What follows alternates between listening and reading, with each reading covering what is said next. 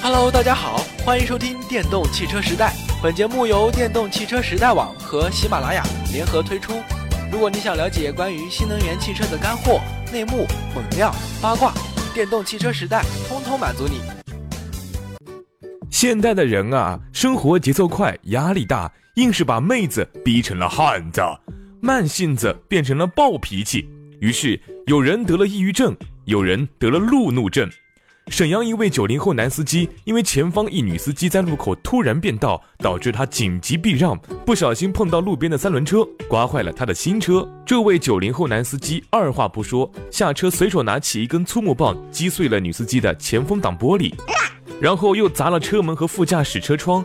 随后，砸车九零后男子被警方控制，赔了差不多三万元。果然，年轻人火气旺盛，生猛凶残。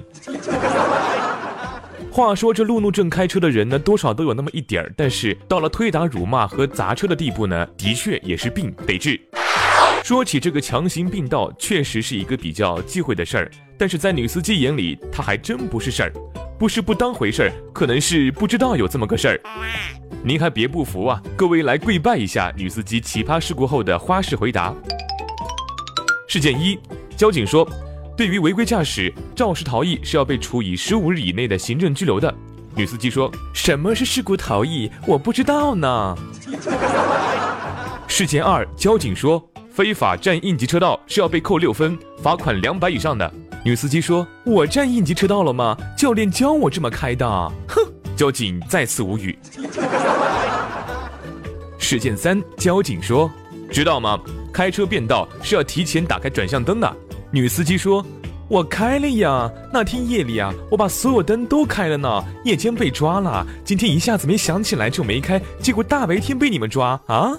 交警还是无语。事件四，交警说：“你这驾照是怎么考出来的？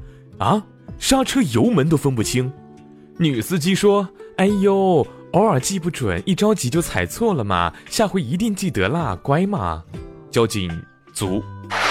女司机开车无知无畏，实在厉害。但是一幕啊，还看过更厉害的，说出来也不怕吓死你。一辆面包车塞了十四人，后面呢有一乘客说：“你这是超载，被逮着了要扣不少分呢。”司机回头淡定冷笑：“哼，扣分那得有驾照啊。” 顿时，无数倒吸凉气的身影弥漫在车厢。又一乘客问：“没驾照你也敢开啊？”司机说：“没事儿，酒壮人胆。”中午喝了一斤二锅头，老子怕啥啊？然后又有一位乘客说：“为啥不考驾照呢？”司机说：“呃，两千多度近视眼，右腿还是假肢，怎么考啊？”还有一位乘客说：“你不怕无证驾驶要判刑吗？”司机说：“老子有精神病，怕他干嘛？”全车人鸦雀无声。最后一位乘客说：“我要下车。”司机说：“下什么车？刹车早坏了。抓稳，嘿，下坡喽！”各位司机大哥大姐，不管你是男的还是女的，不管你是路怒症还是急性短暂精神病的，为了自己和他人生命，请好好开车。还有，尽量少用车内用品，有些能不用就不用，谁用谁要命啊！比如后视镜挂佛珠、摆件，以及挡风玻璃前放毛绒玩具、纸巾盒等，都会大大影响驾驶员视线。挡把套、方向套盘、手刹套、座套、非固定坐垫、中控台防滑垫等，都有可能对车内人员的安全造成隐患。还有一种就是安全带插卡，安全带是保证自身安全的，却有不少人为了不系安全带就网购安全带插卡，这种不负责的行为，非要把自己作死。一木身边有这样一群人，认真负责，头脑冷静，温文儒雅，一看就是一个好驾驶员，可偏偏不是，为什么呢？没有车啊。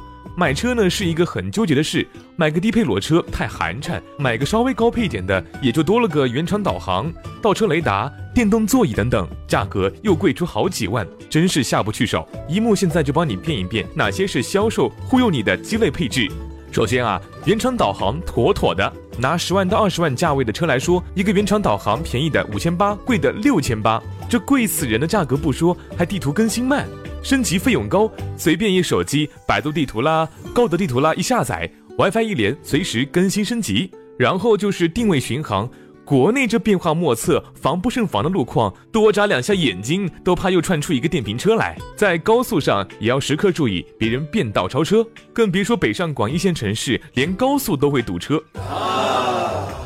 还有一个高逼格的东西，全景天窗，又豪华又美观。这么大的天窗，就算你不怕滑轨，缝隙中积灰，那天窗漏雨的案例还少吗？最重要一点，有些车型为了过分追求大面积的美观，把 B 柱车顶纵梁尽量细化，这样的车身刚性安全系数就会降低。买车呢，还是要问问老司机的体验，不能只看广告，听销售忽悠。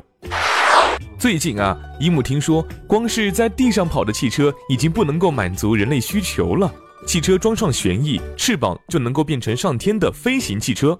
现在呢，又有人造出了能够在水下开的甲壳虫汽车。难道汽车变成了水陆空三栖的交通工具喽？号称是全球独一无二的甲壳虫鲨鱼坦克。这辆水下甲壳虫屁股上呢有两个螺旋桨，能在水下自由畅游，并且是全框架结构。还自带完备的空气系统，在保证安全的前提下呢，可以让你和鲨鱼亲密接触，还为鲨鱼科考提供了一个预防鲨鱼攻击的安全笼。一木是跟不上这些默默在背后搞高科技的伟人，只能感谢你们给我们创造了一个越来越方便的世界。